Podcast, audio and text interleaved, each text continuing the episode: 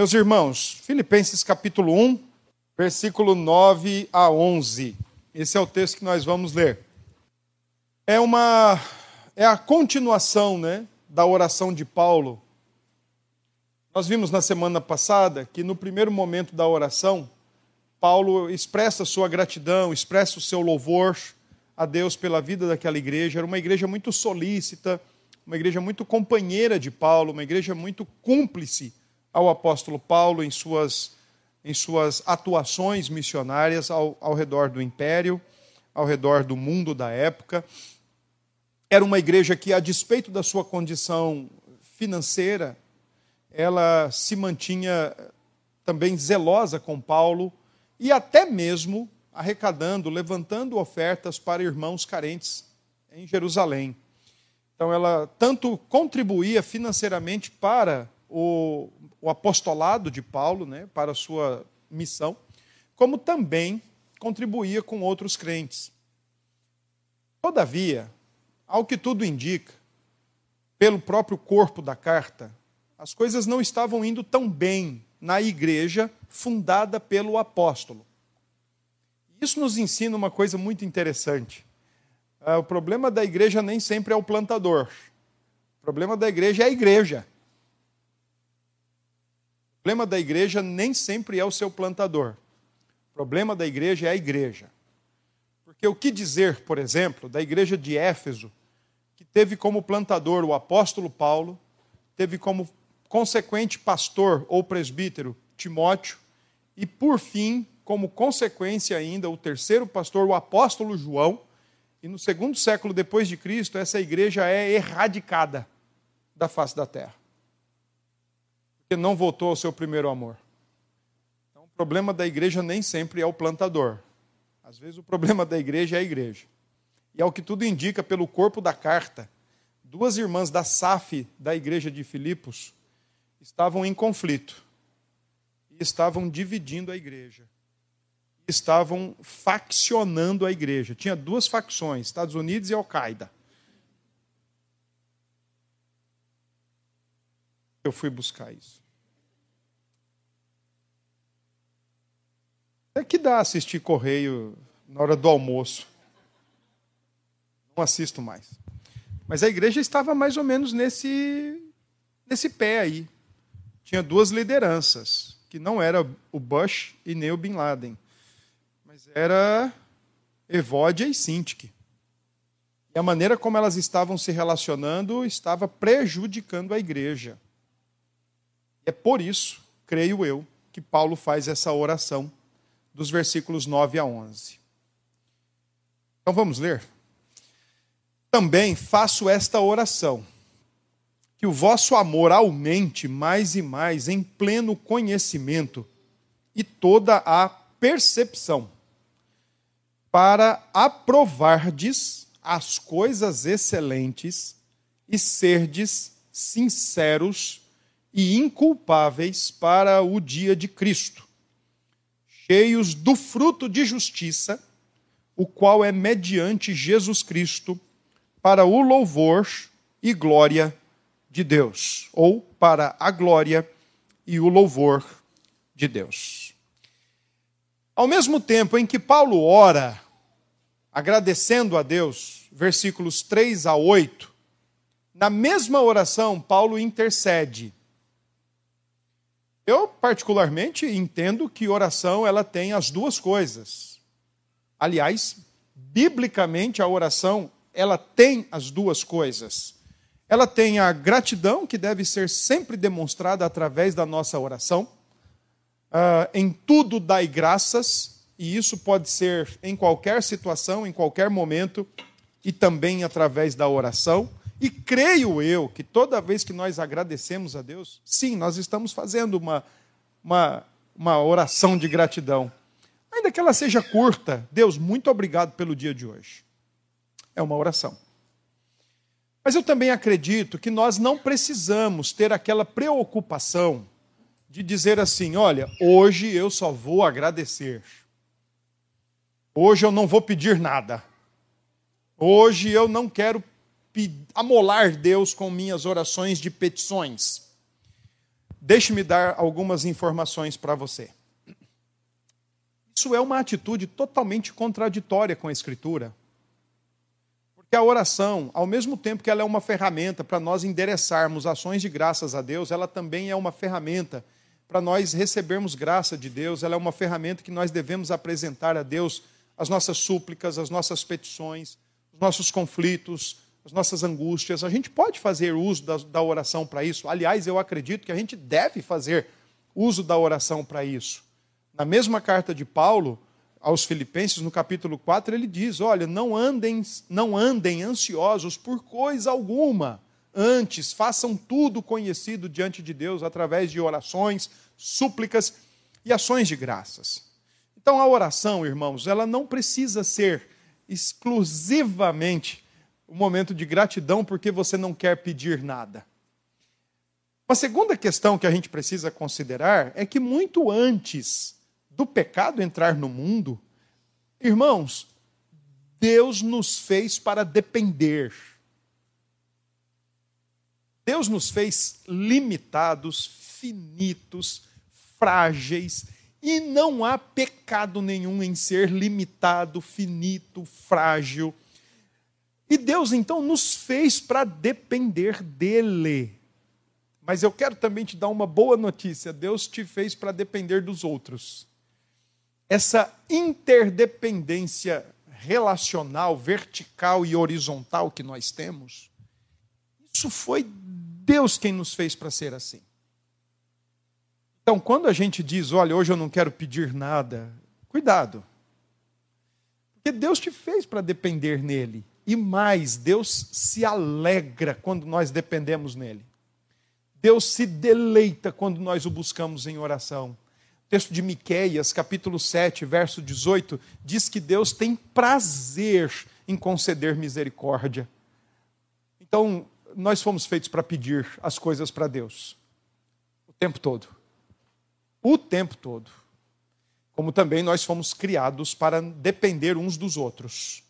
Essa interdependência, ela também é projeto de Deus. É só você lembrar que quando Deus incumbiu Adão de uma série de responsabilidades a serem desempenhadas, foi o próprio Deus. Não foi Adão que falou: Ei, Senhor, eu estou só e eu não vou dar conta de resolver todas essas coisas sozinhos, sozinho. Eu preciso de alguém me ajudando. Não foi Adão quem lembrou Deus ou disse para Deus que não, não iria dar conta. Foi o próprio Deus quem viu que ele não daria conta e ele precisava de alguém para ajudá-lo. Porque nós fomos criados assim, para depender de Deus, mas também para depender uns dos outros, ter bons conselhos, ter boas relações uns com os outros, ajuda mútua, ajuda recíproca, ajudando sempre uns aos outros. Qualquer tentativa de ir na contramão disso, não quero pedir nada para Deus, não quero amolar ninguém, não quero precisar de ninguém. E eu acompanho muita gente na igreja, na, na rua, na vizinhança, na família, e uma das coisas que eu vejo com o passar do tempo é quando as pessoas começam a dizer assim: olha, eu não gostaria de ficar doente, ficar numa cama e ter que perturbar os outros. Eu sempre, eu não sei porquê, é problema de audição, eu escuto o contrário. Você não quer precisar dos outros. A gente foi criado para precisar uns dos outros, para depender uns dos outros. Quando isso é negado, ignorado ou rejeitado, grandes tormentas vêm para nós. Paulo está tratando agora de orar a Deus por sua igreja. Paulo está orando pela igreja de Filipos. Como eu já disse, a igreja, apesar de lhe ser muito solícita, apesar de lhe ser muito parceira, tem se mostrado uma igreja facciosa. Se você olhar aí o capítulo 4 de Filipenses, versículo 2, vocês vão ver dois nomes aí mencionados: presidente e vice-presidente da SAF, Evódia e Sintique. Paulo está dizendo: Eu rogo que elas pensem concordemente no Senhor todas as ideias e pensamentos delas, ao invés de dividirem, que possam ser levados submisso a Cristo e então viverem em concordância, em unanimidade, em unidade sob Cristo. No capítulo 2, verso 3 da mesma carta, Paulo diz: Olha, ninguém faça nada por vanglória ou partidarismo, facções, disputas egocêntricas, busca de glória pessoal, quando na verdade crentes deveriam buscar a glória do outro. Busca de promoção pessoal, busca por vitrine pessoal, quando crentes deveriam não ter importância ou não dar a mínima valorização para holofotes, deveriam ser aqueles que servem nas escuras, escondidinhos, que ninguém precisa ficar sabendo, mas está promovendo serviço ao outro, buscando bem para o outro, ao invés de se tornar um crente partidário ou aquele que busca a glória pessoal, né? Aquele que lida em, em si, de si mesmo e para si mesmo. Então, a carta ela nos traz algumas informações que sim, nos dá a entender que a oração que Paulo está fazendo é uma oração para que os crentes, eles primeiro possam crescer em amor, segundo, para que eles possam ter uma verdadeira percepção das coisas mais importantes da vida. quarto, terceiro, perdão, segundo, a percepção. Terceiro, que eles possam ser criteriosos e escolher sempre o melhor sempre o mais valioso, sempre o mais importante. Quarto, para que eles sejam pessoas que não promovam escândalos para outros. Quinto, para que eles de fato vivam uma vida de santidade para a glória de Jesus Cristo. Porque o contexto de Filipos está indo na contramão contexto de Filipos está dando espaço muito mais para o partidarismo do que para o amor. O contexto de, de Filipos está dando muito mais espaço para qualquer coisa do que uma vida mais criteriosa. Está dando mais espaço para qualquer coisa do que para as coisas excelentes. E está dando espaço para a glória própria do que a glória de Deus em Cristo. Então, nós vamos observar os pedidos da oração de Paulo. Antes, contudo, uma simples um simples comentário. Estudar as orações de Paulo, escritas em suas cartas, como essa e outras que ele escreve, para nós é muito didático, porque você vai começar a perceber que o que você ora não tem nada a ver com Bíblia. Primeiro ponto. Então é muito didático, mas ao mesmo tempo é muito humilhante. Você fala, meu Deus, eu estou preocupado com o pão que eu vou comer amanhã, quando Deus já disse que vai me dar e eu não preciso me preocupar, eu, por isso eu estou fazendo oração quando eu poderia estar orando, por exemplo, em ser uma pessoa mais madura na fé e mais útil aos meus irmãos. Então, as orações de Paulo, elas são didáticas, mas elas também são bastante humilhantes, porque elas nos mostram como nós deveríamos orar. E vale muito a pena estudar esse assunto. Se Deus quiser, um dia nós faremos isso. Então vamos olhar para o texto. Depois de Paulo então agradecer, mostrar sua alegria, mostrar sua confiança, Paulo agora ora pelos, a Deus, ora a Deus em favor dos filipenses para que a abundância do fruto, a abundância do fruto do evangelho em suas vidas seja algo notório, seja algo verdadeiro, seja algo palpável, seja algo real e que de todas as formas conduza a vida desta igreja. Segundo um autor comentando a carta aos Filipenses, ele diz que é uma oração por crescimento. Crescimento espiritual, crescimento, maturidade na fé, para que esses crentes estejam de fato prontos para quando se encontrarem com Cristo, para a noiva quando se encontrar com o noivo. A oração de Paulo é uma oração que tem uma perspectiva não meramente presente, mas a oração de Paulo tem uma perspectiva também escatológica. Ela olha para uma situação agora, mas sem perder de vista o que, que há de vir, ou o futuro logo à frente, o dia de Cristo Jesus. Então, para Paulo, tudo que ele pede nessa oração não é meramente uma questão de resolver um problema pontual de relacionamento entre duas irmãs e entre facções da igreja, mas é mais que isso, é também estar preparado para se encontrar com Cristo. Porque a igreja, a noiva, vai se encontrar com Cristo um dia. Então, Paulo está dizendo o seguinte: Deus, que tudo isso aqui aconteça, porque os problemas presentes estarão sendo resolvidos, mas também a igreja, a noiva, vai estar pronta para se encontrar com o seu noivo naquele grande dia, dia esse mencionado no versículo 11. Bom, nós vamos ver então o pedido que Paulo faz em primeiro lugar é que o amor daquela igreja ele aumentasse mais e mais. Interessante aqui é que a palavra que Paulo usa é a palavra ágape. Não é a palavra que é mais costumeiramente usada quando quer se referir a amor de homens para homens, fraterno, o amor filéu, que dá origem à ideia de Filadélfia, mas é o amor ágape, o amor de Deus o amor que Deus derrama em nossos corações. Segundo o próprio Paulo diz aos Romanos, capítulo 5, verso 8, que Deus prova o seu amor ou derrama o seu amor em nosso coração. Ele derrama. E aí a ideia do ágape.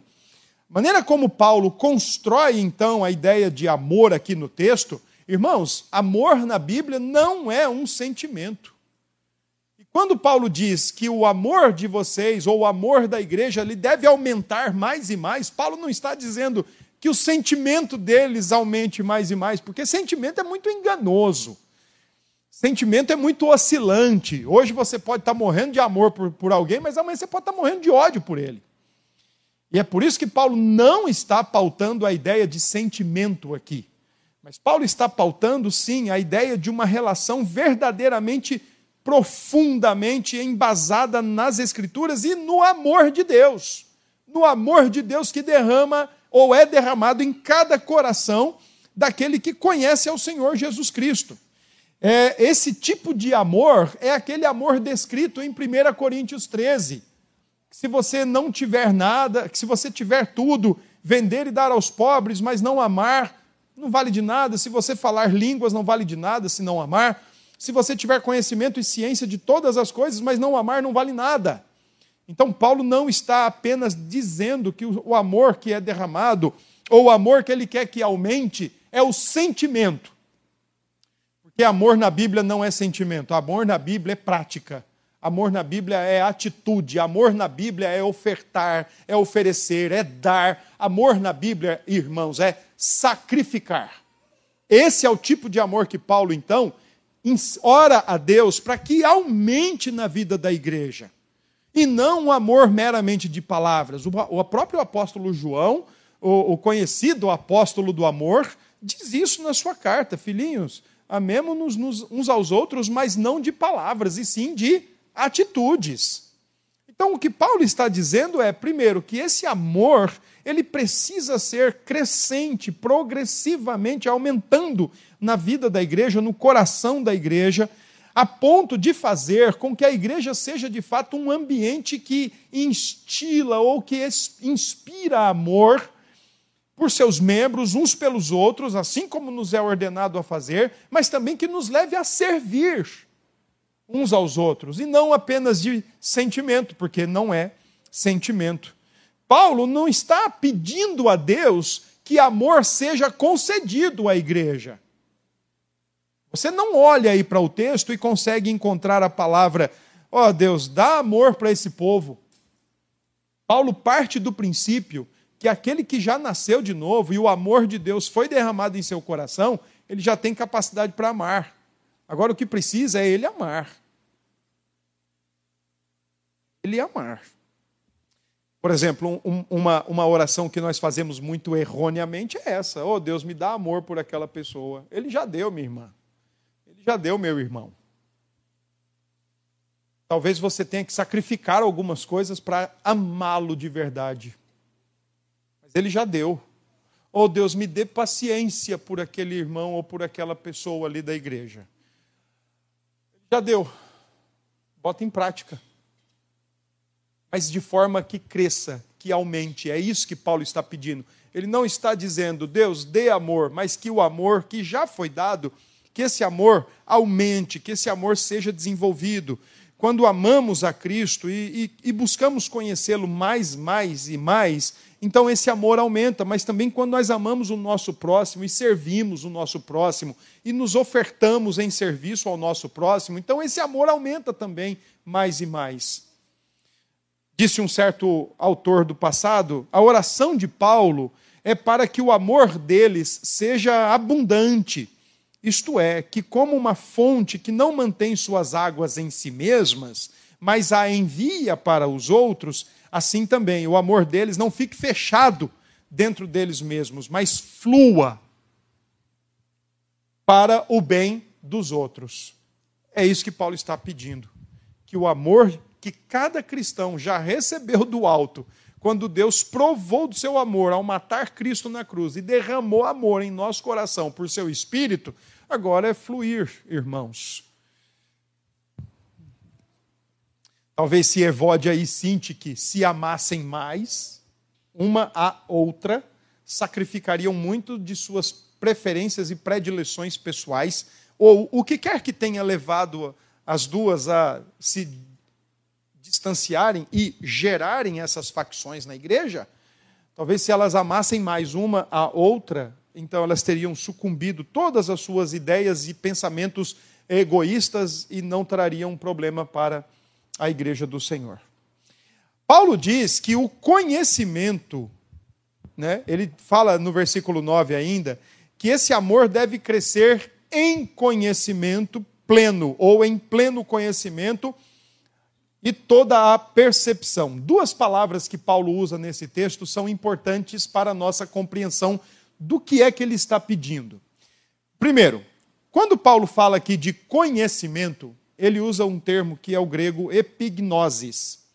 Esse termo é importante no Novo Testamento. Ele é usado 21 vezes em todo o Novo Testamento e ele tem relação direta com o conhecimento de Deus e de suas verdades.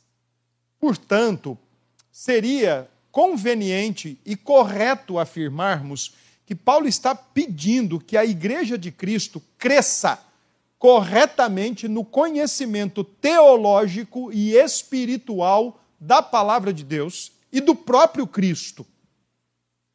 Porque se tem algo que nós fazemos, é aquilo que nós acreditamos. Se nós acreditamos corretamente, nós vamos viver corretamente. Mas se nós acreditamos erroneamente, nós vamos praticar erroneamente. Aquilo que nós acreditamos, aquilo que nós conhecemos e estabelecemos como critérios de valores, de verdade, vai certamente nos conduzir na nossa vida prática. Então, se nós acreditamos o correto das Escrituras, nós devemos ser conduzidos por nossa teologia boa. Mas se nós acreditamos erroneamente, nós in inevitavelmente vamos ser conduzidos por uma teologia errônea, por uma teologia errada. E na maioria das vezes, o que impede os nossos relacionamentos, ou o que desmancha os nossos relacionamentos, são percepções erradas. Percepções erradas, em primeiro lugar, de nós mesmos e depois da outra pessoa. Mas quando a gente olha para a Escritura e a Escritura nos informa quem somos e quem é o outro, com todo o seu realismo, toda a sua beleza, a Escritura não joga confete, não joga serpentina em ninguém, tentando maquiar ou disfarçar as pessoas. Ela é, ela é nua e crua, ela é realista com pessoas, exceto com Cristo, o único que não teve pecado. Mas quando nós acreditamos corretamente, nós vivemos corretamente. Quando acreditamos erroneamente, praticamos erroneamente. Às vezes nós podemos ter uma boa bagagem de conhecimento e ainda assim estarmos praticando erroneamente. Lamentavelmente isso acontece. Esse conhecimento que Paulo diz na Escritura, no versículo 9, é um conhecimento que é pleno, genuíno e superior. Conhecimento das verdades de Deus, conhecimento das verdades de Deus em Cristo, das verdades de Deus no Evangelho. Calvino disse sobre essa expressão, epignosis, esse conhecimento. Calvino disse que quanto maior for a competência que adquirimos no conhecimento, tanto mais deve crescer o nosso amor. Algum tempo atrás, em 2006, especialmente, foi editado no nosso país um livro com o título Um Chamado à Reforma Espiritual. Naquele livro, o autor logo na introdução, ele fez alguns questionamentos. Qual é a maior necessidade da igreja hoje? Ah, e ele, ele mesmo propôs algumas respostas. Então, por exemplo, mais ação social, mais juntas missionárias, mais seminários, mais campanhas evangelísticas, mais escolas teológicas, mais atividades na igreja. E a fim de justificar o seu livro, que era um livro pautado nas orações de Paulo, a sua resposta foi: a maior necessidade da igreja é que ela conheça e prossiga conhecendo o seu Deus.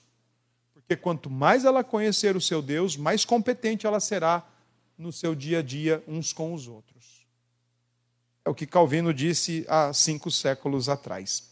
Todavia, quando Paulo fala do conhecimento, junto ao conhecimento, Paulo também fala de percepção.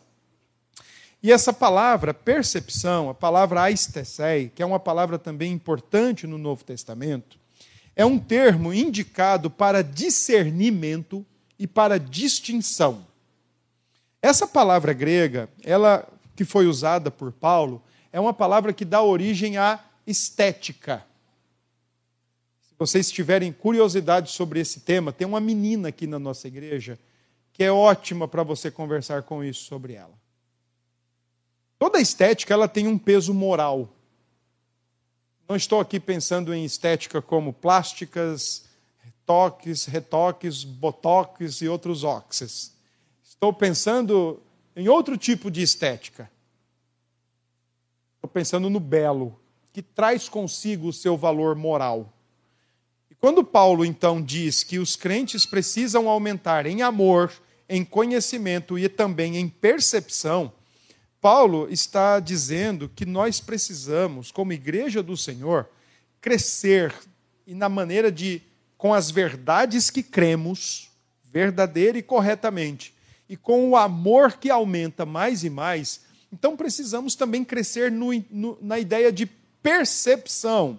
E quando Paulo então diz isso, ele está dizendo assim: olha, vocês precisam ter mais percepção moral das coisas percepção da verdade das coisas, percepção daquilo que aplica na prática o conhecimento que você tem. Então, deixe-me dar alguns exemplos para os irmãos entenderem o que é que eu estou tentando colocar.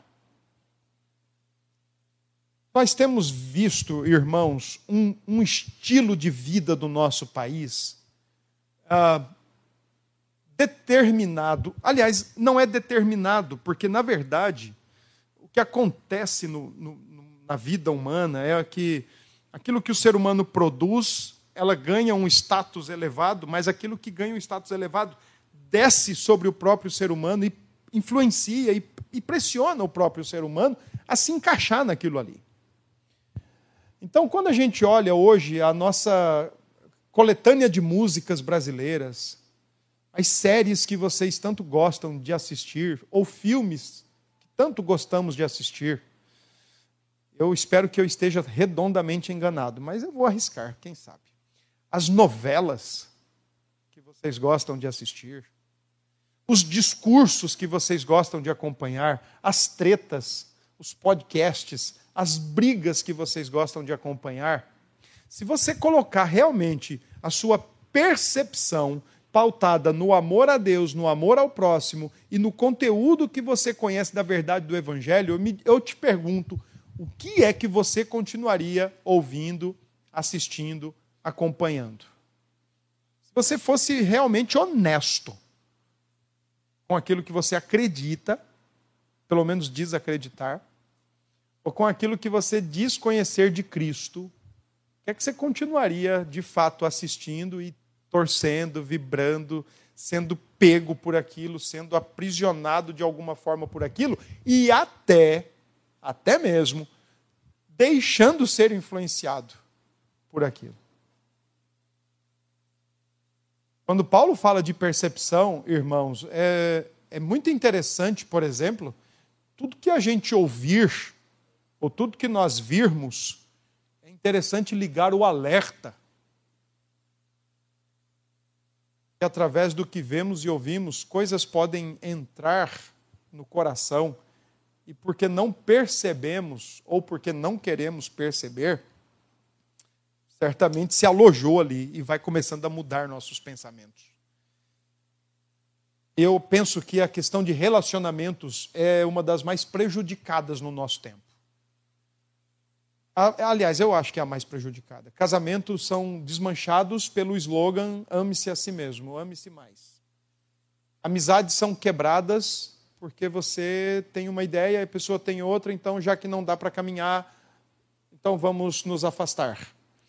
E essas percepções de relacionamentos que hoje são pautadas, extremamente humanistas, é, pontualmente egoístas, elas são totalmente veementes, é, elas são totalmente contrárias ao que a Escritura ensina no termos de relacionamentos.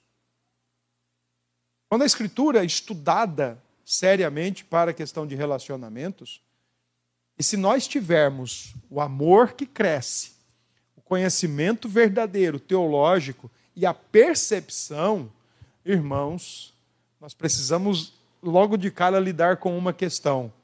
Quando eu não estou me dando bem com alguém, quando eu estou, não estou bem em relacionamento com alguém, quem é o problema? A maioria das vezes a gente diria o quê? É o outro. Mas não é isso que a Bíblia diz. Outra coisa, outra coisa muito interessante que a gente tem para pensar no quesito, no quesito relacionamentos e usar a nossa percepção, né? Esse critério de você ter um julgamento moral, avaliar moralmente uma questão, pautada na verdade e no amor. Você pensar da seguinte forma: eu não quero mais me relacionar com aquela pessoa ou com aquela outra pessoa porque ela não muda. Mas, prioritariamente, não é ela que tem que mudar. É você que tem que mudar. Paul Tripp, ele diz que os relacionamentos que Deus nos coloca para viver são relacionamentos redentores. Porque Deus nos salva de nós mesmos. É mais fácil, irmãos, a gente evitar pessoas. É muito mais fácil a gente se distanciar das pessoas, especialmente aquelas que são contrárias a nós, que nos ofendem ou que não concordam com o nosso estilo de vida ou de pensamento, pessoas que têm outras ideias. É muito mais fácil a gente se distanciar delas do que amar, proceder de acordo com a verdade e ter um conjunto de fatores que percebem a vida moralmente e a moralidade da coisa. casamento está ruim, vamos terminar. Mas não muda, não busca mudança. Ah, então, quando Paulo fala desse termo percepção, indica que a maneira como o cristão se relaciona com as verdades da Escritura e as coloca em prática. Sabe quando. Aqui, o que Paulo está querendo dizer é a maneira como você acredita e pega isso agora e coloca na prática demonstra o nível de conhecimento das verdades espirituais. Envolve também a maneira como distingue o certo do errado, o bem do mal e pratica o certo, o verdadeiro, o correto. O amor não é cego, nem pode ser do tipo tudo é válido em nome do amor. Pelo contrário, ele inspeciona cuidadosamente. Amor na Bíblia é moral e sexo na Bíblia também é moral. Não há desculpa para ser de qualquer jeito ou de qualquer forma, de maneira nenhuma. No versículo 10, Paulo então coloca aqui uma finalidade. Por que, que ele quer que o amor desses crentes, o amor da igreja, seja sempre crescente? Por que, que ele quer que esse conhecimento seja sempre crescente, prático e avaliativo das percepções da vida? Muito simples, porque ele quer que a igreja aprove as coisas excelentes. E aqui é uma interessante expressão, porque a palavra que Paulo usa aqui para aprovardes é uma palavrinha grega que traz a ideia de você provar um metal ou uma moeda para verificar a sua genuinidade, para verificar a sua pureza, para verificar a sua falsificação, se é legítima ou não. Na época de Jesus, os, os judeus são chamados de hipócritas porque eles, de alguma forma, eles conseguem verificar os sinais dos céus, mas eles não conseguem, por exemplo, verificar os sinais em Cristo. A mesma ideia ali, olha, peraí, deixa eu ver aqui o que é legítimo. Esse Cristo é legítimo, eles não conseguiam, porque eles não tinham essa condição espiritual de aprovar, de ver de fato, de verificar a genuinidade, a legitimidade daquele que alegava ser o Cristo perante eles. E quando Paulo fala aqui de coisas excelentes, então, Paulo está dizendo o seguinte: as coisas excelentes significa aquilo que de fato é importante, aquilo que é mais valioso pela ótica bíblica. É importante que os crentes tenham condições para verificar a importância e as prioridades do reino. Além do mais, Paulo segue, mas antes, deixe-me colocar aqui o que Calvino explica sobre isso, ou como ele comenta essa ideia de aprovar as coisas excelentes. Calvino disse: temos aqui uma definição da sabedoria cristã: conhecer o que é vantajoso e conveniente. Não torturar a mente com sutilezas vazias e com especulações. Pois o Senhor não deseja que seu povo crente se empregue futilmente em aprender o que é de proveito nenhum. Para que sabedoria, para que conhecimento, se isso não nos leva a uma vida que glorifica a Deus? Para que sabedoria, para que conhecimento, se isso não é de fato uma vida que legitime o nosso amor e o nosso serviço a Deus? Para quê? É acúmulo. Ou como dizia o profeta, o pregador, é sem sentido, é inútil, é vazio, se não nos faz ter de fato algo pesado ali do verdadeiro, no genuíno Jesus Cristo, para quê? Além disso, no mesmo versículo 10, ainda em se tratando de finalidade, Paulo diz que a igreja cresça em amor, em conhecimento e tem uma percepção avaliativa pontual para ser sincera e inculpável. A palavra que Paulo usa para sincera é uma palavrinha que traz a ideia de ser testado à luz do sol. Ser testado à luz do sol parece estranho, né? mas tem a ver com a produção de vasos, a produção de porcelana da época de Paulo. Quando uma, uma peça ela era produzida, então ela não tinha nenhuma. Para ela ser considerada, digamos, de primeira linha, ela não tinha nenhuma, nenhum defeito nela. E às vezes peças muito bonitas que apresentavam ali um trincozinho ou um defeitozinho, então elas eram meio que maquiadas. E só um olhar assim, a peça em direção ao sol, para ver a luz do sol batendo na peça, conseguiria de fato identificar se tinha alguma máscara de cera para tapar ali aquela rachadura ou para tapar aquele trinco. É por isso que eu gosto lá da cidade da minha mãe, lá a cidade da cerâmica, lá é o seguinte: você chega na loja lá, o povo fala logo: olha, aqui é a primeira linha, aqui é a segunda linha, e ali o que der para aproveitar, você, você pega. Você vai lá na primeira linha, é impecável, mas você vai na segunda e já começa a aparecer algumas coisinhas. Mas você foi avisado. Na época de Cristo, você não era avisado. Você tinha que ter o um olhar bom, testar a luz do sol. Então, quando a ideia aqui é de testar a luz do sol, significa dizer que a igreja ela não pode ter máscaras. Ela não pode ter nenhum tipo de máscara. Deve ser uma igreja sincera ou uma igreja sincera.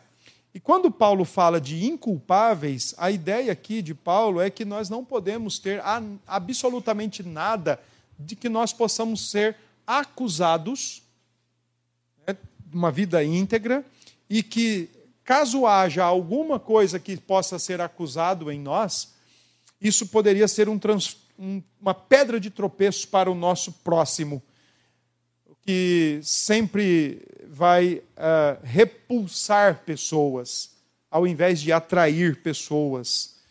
A ideia de sincera e inculpável é uma vida que honra a Deus e ao próprio Jesus Cristo cheios do fruto de justiça. Expressão essa que indica cheios de boas práticas do Evangelho, práticas da palavra não tem nada a ver com verdade declaratória, mas tem a ver com verdade praticada. Praticar a justiça é praticar a Escritura, praticar a palavra de Deus. Somente isso. E a fonte, no final do versículo 11, então Paulo diz: cheios de fruto de justiça. E ele diz então: o qual é mediante Jesus Cristo, para a glória e louvor de Deus. A fonte de todo esse crescimento, a fonte de todo esse amor e a fonte de toda essa percepção, bem como a fonte de toda a habilitação para a igreja ser uh, sincera e inculpável, além de fonte modelo, ele é Cristo. Em Cristo, e por causa desse relacionamento de amor e de conhecimento com Ele, é que, e que aumenta cada vez mais, o crente ele é ajudado pelo Espírito, e ele sempre estará apto a produzir bons frutos, frutos de justiça, prática do Evangelho. São novas criaturas para isso. São novas criaturas para boas obras. A videira verdadeira, que é Cristo, nos oferece a sua seiva espiritual para uma vida produtiva. A seiva certamente é o Espírito, que nos liga ao Senhor Jesus, que nos vincula a Ele e que permite essa comunicação de graças, de dons, de talentos, de vida verdadeira e vida espiritual. E é uma união que não se quebra. Por isso, então, a base para tudo é o Senhor Jesus. Ele é o alicerce para a nossa nova vida, em amor que aumenta, em conhecimento verdadeiro e em percepção avaliativa das coisas da vida. E claro, objetivamente, tudo deve ser feito para a glória de Deus. O senso da glória de Deus que conduz a oração do servo de Deus, o apóstolo Paulo, também deveria ser para nós o aspecto mor na condução da nossa vida. Fazer tudo para a glória de Deus.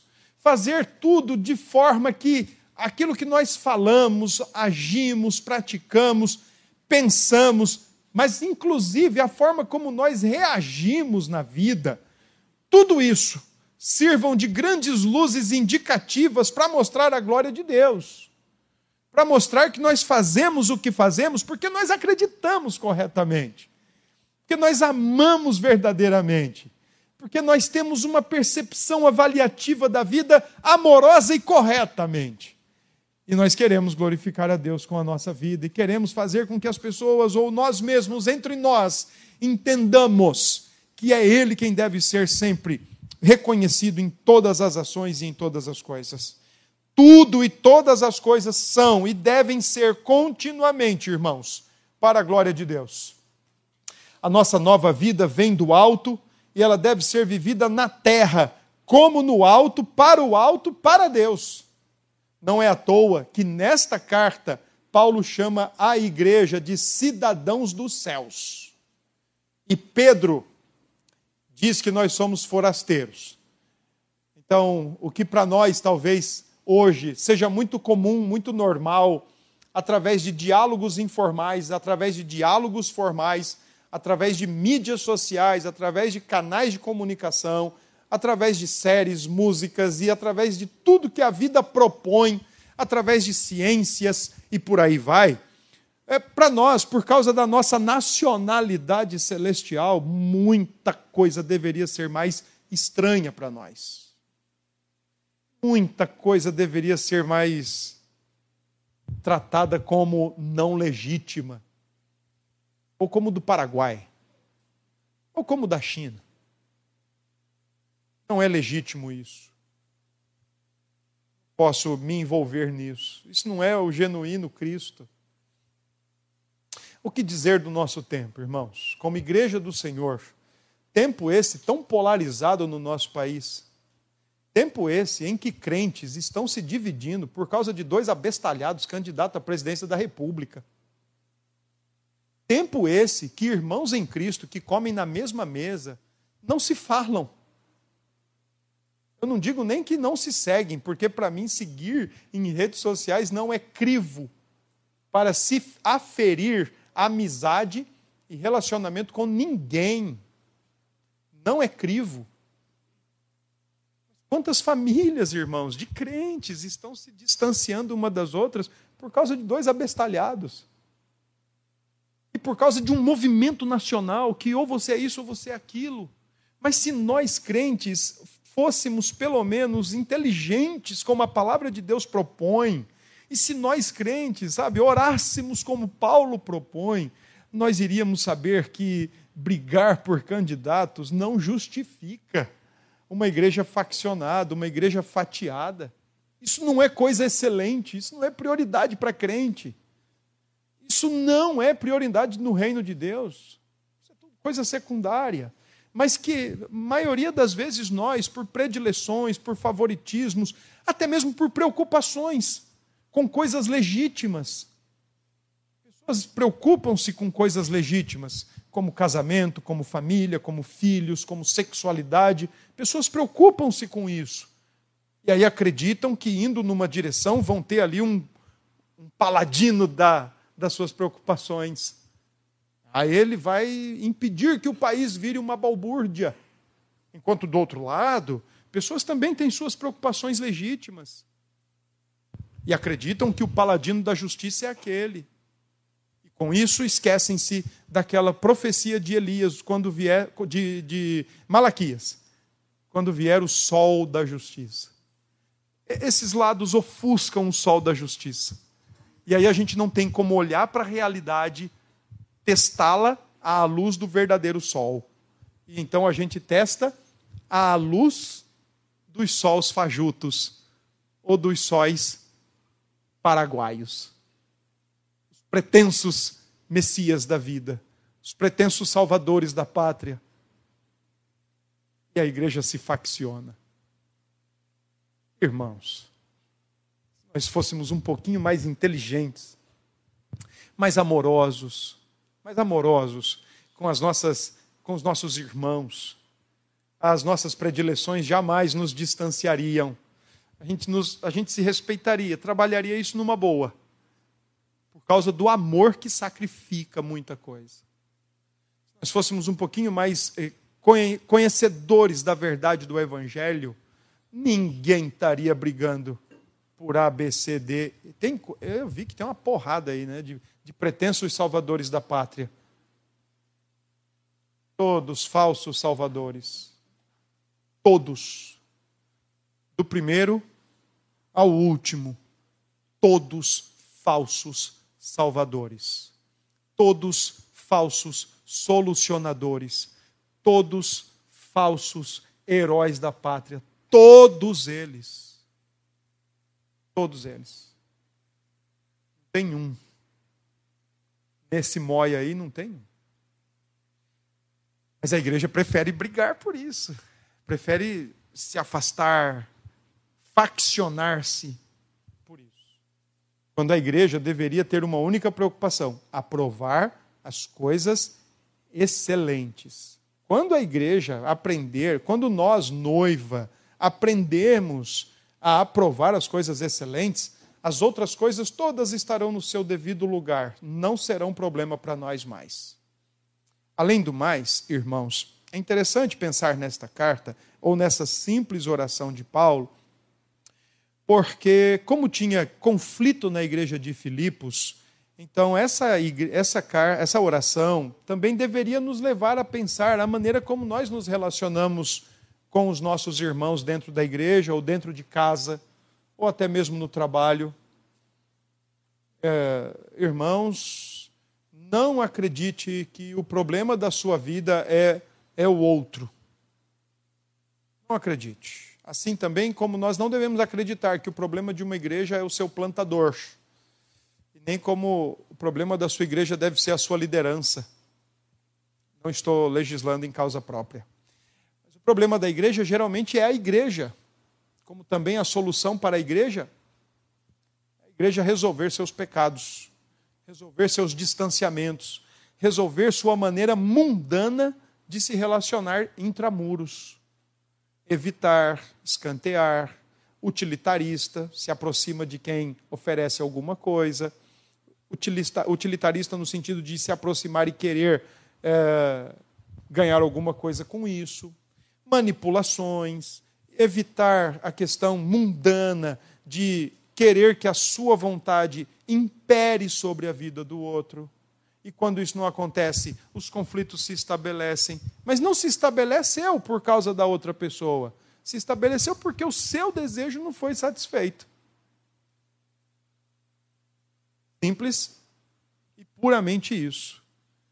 As pessoas não fazem o que a gente quer, a gente quer matar. Problema é a gente. É o nosso desejo não satisfeito que nos leva à frustração e à ira. E aí nós acreditamos que o outro é o problema. Não, não é. Não fazer das nossas relações um fim em si mesmo, porque relacionamentos depois da queda são relacionamentos difíceis que frustram, que decepcionam, que têm suas dificuldades, e é por isso que os relacionamentos não podem ser feitos um fim em si mesmo. De acreditar que se eu não tiver tal pessoa, eu vou morrer. Se eu não ficar com tal pessoa, não vou ser feliz. Irmãos, isso tudo é coisa errada. E é mundano isso.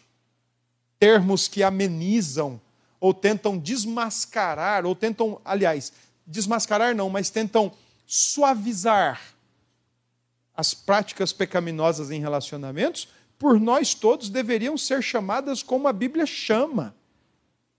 Quando pessoas dizem, ah, fulano tem codependência, fulano é idólatra, porque ele quer agradar todo mundo. E ele acha que todo mundo tem que ser agradado por ele. E ele tem que ser um escravo disso, e ele vai morrer por causa disso ah, olha, ele fez isso porque ele amava demais. Não, ele amava a si mesmo demais. Ele era um egoísta, ele era um egocêntrico. E ele fez isso com outras pessoas porque ele se amava demais. Ah, fulano é tóxico. Não, você que não sabe lidar, você que não sabe amar a pessoa e mudar, você tem que mudar. A Bíblia não manda você mudar ninguém, quem muda é Deus. Mas a Bíblia manda você mudar e a Evódia e a Sinti, que parece que não estavam entendendo isso lá no primeiro século. Como hoje também, tem um monte de Evódia, de Sinti, de João, de Paulo, Pedro, José e por aí vai. Precisa entender mais a Bíblia, amar mais o Deus da Bíblia e ter um olhar mais avaliativo da realidade e pensar mais na glória de Deus do que na própria glória. Deus abençoe, meus irmãos.